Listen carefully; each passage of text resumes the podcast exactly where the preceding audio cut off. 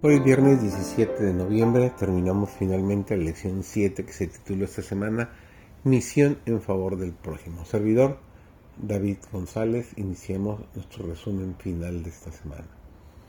La Biblia no empieza con las palabras en el principio yo o en el principio nosotros, y esto por muy buenas razones.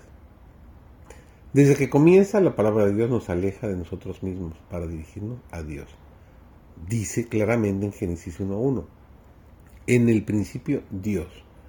Todo lo comienza Dios. Cuando los seres humanos son creados en el sexto día, el hincapié sigue estando en Dios. Entonces dijo Dios, hagamos al hombre a nuestra imagen, conforme a nuestra semejanza, y tenga potestad sobre los peces del mar, las aves de los cielos y las bestias, sobre toda la tierra y sobre todo animal que se arrastra sobre la tierra y creó Dios al hombre a su imagen y a imagen de Dios lo crió. Varón y hembra los crió. Dice Génesis el capítulo 1, los versículos 26 al 27. Dios no creó a Adán y Eva del mismo modo que en los días anteriores. Los creó según el plan divino. Elena de White escribe, todo ser humano creado a la imagen de Dios está dotado de una facultad semejante a la del Creador la individualidad, la facultad de pensar y hacer. Dios creó seres humanos gregarios. No es bueno que el hombre esté solo, dice Génesis capítulo 2, versículo 18. Los que reflejan la imagen de Dios se preocupan por los demás, no solo por sí mismos.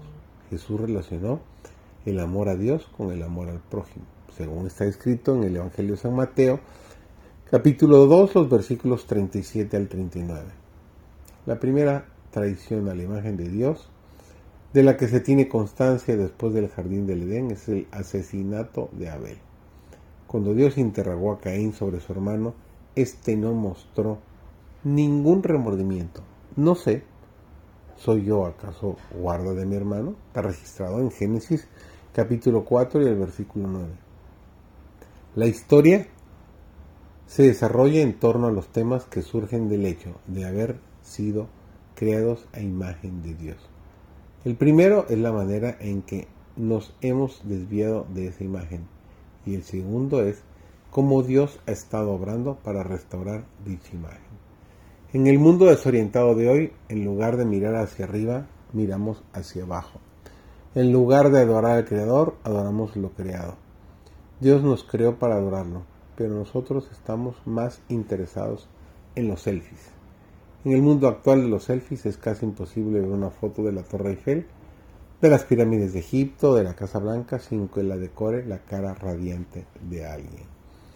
Pero mientras nosotros nos hemos dedicado a enfocarnos a nosotros mismos y ensombrecer la imagen de Dios, Él ha estado trabajando para restaurar esa imagen en nosotros y llama a su iglesia para que se una a Él en esta tarea.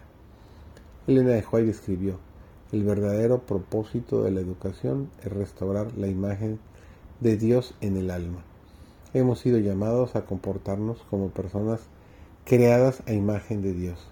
Eso significa sumarnos a la misión de Dios de restaurar su imagen en la creación. Entre otras cosas, quienes reflejan la imagen de Dios reflejarán el amor y la bondad de Dios a los demás. Los tratarán con dignidad y con respeto buscarán la justicia y mostrarán compasión por los pobres y los marginados. No necesitarán hacerse la pregunta, ¿soy yo guardia de mi hermano? Porque ellos ya saben la respuesta.